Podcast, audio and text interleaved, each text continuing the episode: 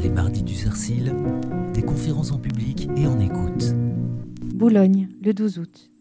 Oh, mademoiselle, vous exagérez. Vous me permettez de vous le dire, puisque c'est la première chose que j'ai pensée en voyant votre second colis. Pourtant, je ne vous cache pas que je suis bien, bien heureuse. Je ne vous remercie pas. D'abord, je ne saurais pas. Et puis, vous me comprendrez, j'en suis sûre. Lundi, nous avons envoyé un colis alimentaire à papa. Le poids est limité à 3 kilos, mais nous pouvons tricher jusqu'à 4 kilos. J'espère que nous pourrons continuer à correspondre ainsi. Une carte tous les 15 jours et un colis alimentaire toutes les semaines. Papa, qui aime tant l'ail et qui nous en demande, maintenant nous pourrons lui en mettre un peu. Vous avez juste deviné. L'arrivée du courrier m'a interrompu.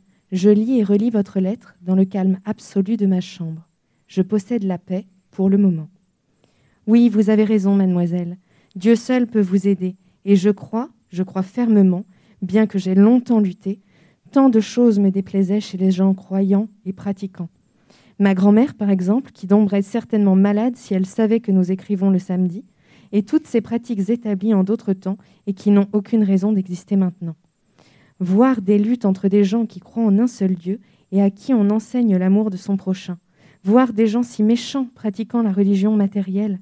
Surtout, ne pas pouvoir comprendre de toutes petites choses, mais que personne ne m'expliquait. Tout cela m'a tant déplu que j'ai longtemps hésité. Mais vous m'avez vaincu. Je crois que Dieu nous aide. Mais je ne crois pas qu'il nous entende. Je crois qu'il nous réconforte par nous-mêmes, puisque la prière nous réconforte, et que sa justice s'exerce encore par nous-mêmes, puisque lorsque nous croyons, que nous cherchons avec sincérité la voie du bien, nous sommes heureux, tandis que les méchants ne connaissent pas la joie avec la douceur et la force. Mademoiselle, je vous dis ce que je n'ai jamais dit à personne, mais je vous aime et je vous admire. J'espère que je ne vous ennuie pas et que vous excuserez ma franchise. Dites-moi, je vous en prie, si j'abuse de votre amitié. Je vous envoie toute mon affection, Louise.